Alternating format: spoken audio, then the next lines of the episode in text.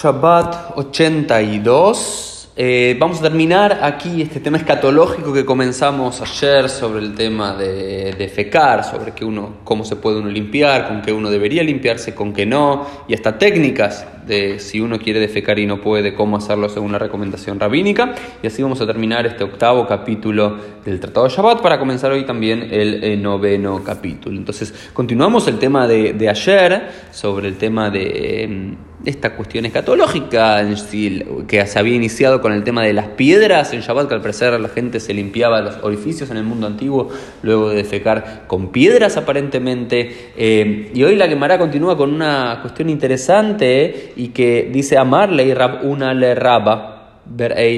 Rabuna le pregunta a Raba, su hijo, Maita Kamei de Rabhizda, ¿por qué no vas a escuchar las lecciones de Rabhizda? Eh, que sus ideas son muy profundas, incisivas, le pregunta el padre al hijo una raba y Raba le contesta, porque yo voy ahí, quiero que me hable de cuestiones eh, divinas, importantes, y él me habla de mi ley de alma, simplemente con cuestiones banales, y le pregunta, eh, entonces, eh, por ejemplo, le dice que si va al baño, cómo tiene que sentarse y cómo tiene que hacer y que no tiene que sentarse de una. Y para Rabba eso eran cuestiones banales. Él quería estudiar Torah, él quería estudiar Midrash, él quería estudiar Alajá, cosas muy profundas. Y solamente Rab al parecer, le está enseñando cosas banales. Sin embargo, su padre le dice amarle y le contesta el padre, Asik beat amarta de alma. Él está hablando de cosas esenciales para la vida y vos me decís que está hablando de cosas banales. Mucho más tienes que ir y demás. El hijo creía que cuando el, eh, este rabino Rabhizda, cuando Rabba creía que Rabhizda le estaba hablando de cosas banales, cosas sin sentido, ¿cómo me va a hablar este rabino de cómo tengo que ir al baño, de qué posición debo ponerme, de qué debo hacer, cómo debo limpiarme, cómo no debo limpiarme? Esto no es la Torah que él quería estudiar, pero en cambio su padre, Rabuna, le dice, ah, de Rabba, al contrario, estas son cosas esenciales para la vida. Creo que acá hay un profundo aprendizaje, más allá de lo escatológico, y poco sensible del tema, eh, de, la mirada rabínica, que la Torá no es únicamente estudiar los cinco libros de la Torá, el Humash y la Alajá, para Pesach, para Shavuot, o el Kashrut, o las leyes de pureza o impureza ritual. La Torá también es eh, consejos para la vida, y si a muchas personas le cuesta hacer las necesidades, eso le puede traer dolores y demás, los rabinos, por lo menos en el mundo antiguo, también se encargaban de enseñar la mejor forma y la mejor práctica. Luego la quemará habla si tenés, había al parecer tres formas que la gente se limpiaba los orificios en el mundo antiguo, algunos con piedras, otros con eh, algunos elementos como, como, de arcilla y otros con algunas eh, plantas, eh, hojas, y dicen que el mejor de todas es el de las hojas, es decir, hojas primero, asabín primero, luego tror, luego piedras y por último algo de arcilla. ¿no? y lo último en relación a esto Dice la Gemara, Anitrach lifanot beinonifne, quien necesita, debe defecar y no defeca. Eh, los rabinos dicen, Ruach zu amma sholetet bo, eh, un espíritu de olor. Eh, domina sobre él, es decir, se va a tirar flatulencias, ¿no? Dicen eh, los rabinos, entonces tiene que ir, eh, porque si no va a, tener un, va a ser hediondo, ¿no? Y después es interesante lo que dicen los rabinos, dan también consejos, no solamente explican la Torah, el Humás, sino que dan consejos de cómo ir de cuerpo. Anitzrach quien tiene que ir de cuerpo y no puede ir de cuerpo, no es que se abstiene de hacerlo o no lo hace porque no quiere y demás, sino que no puede.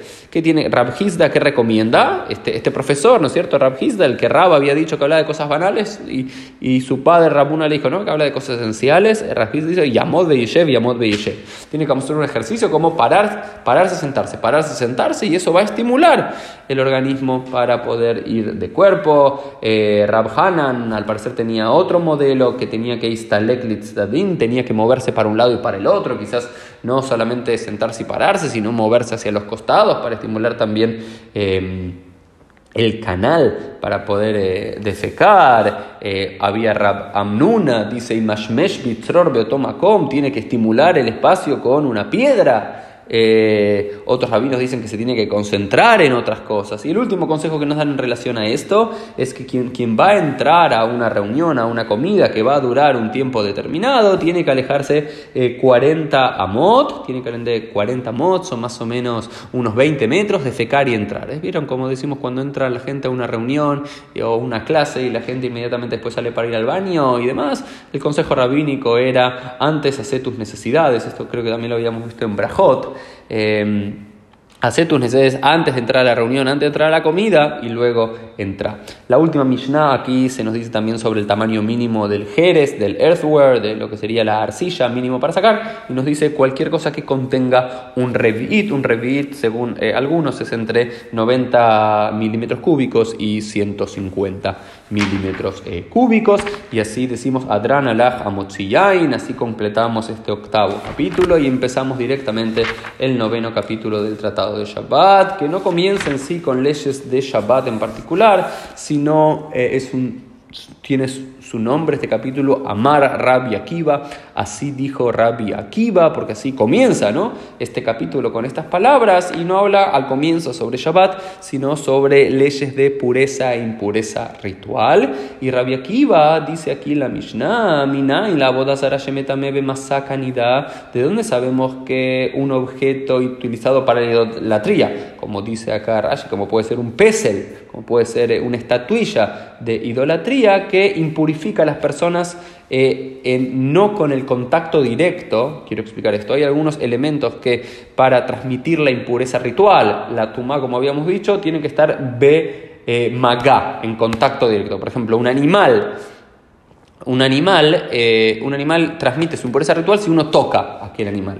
En cambio, una nidá, una mujer que está en, en nidá, transmite la impureza ritual simplemente con una carga, más allá de que uno no lo tocó, si uno lo, carga de alguna forma o está eh, no está en contacto directo y demás, también puede llegar a transmitirlo. Y lo que Rabia Akiva dice es que eh, un objeto de idolatría también transmite esa, esa impureza a través de la carga ¿no? Y, no solamente con el contacto. Eh, sin embargo, así no queda la alajá, la alajá es discutida aquí en la quemará, y en la quemará se nos dice que los rabinos fueron más mekeilim, fueron más indulgentes en relación a esto, y, eh, y solamente y solamente los objetos idolátricos transmiten su impureza ritual, eh, maga, cuando uno los toca y no ve masa, no solamente en una carga. Esto fue el Dafium del día. Continuamos Dios mediante en el día de mañana.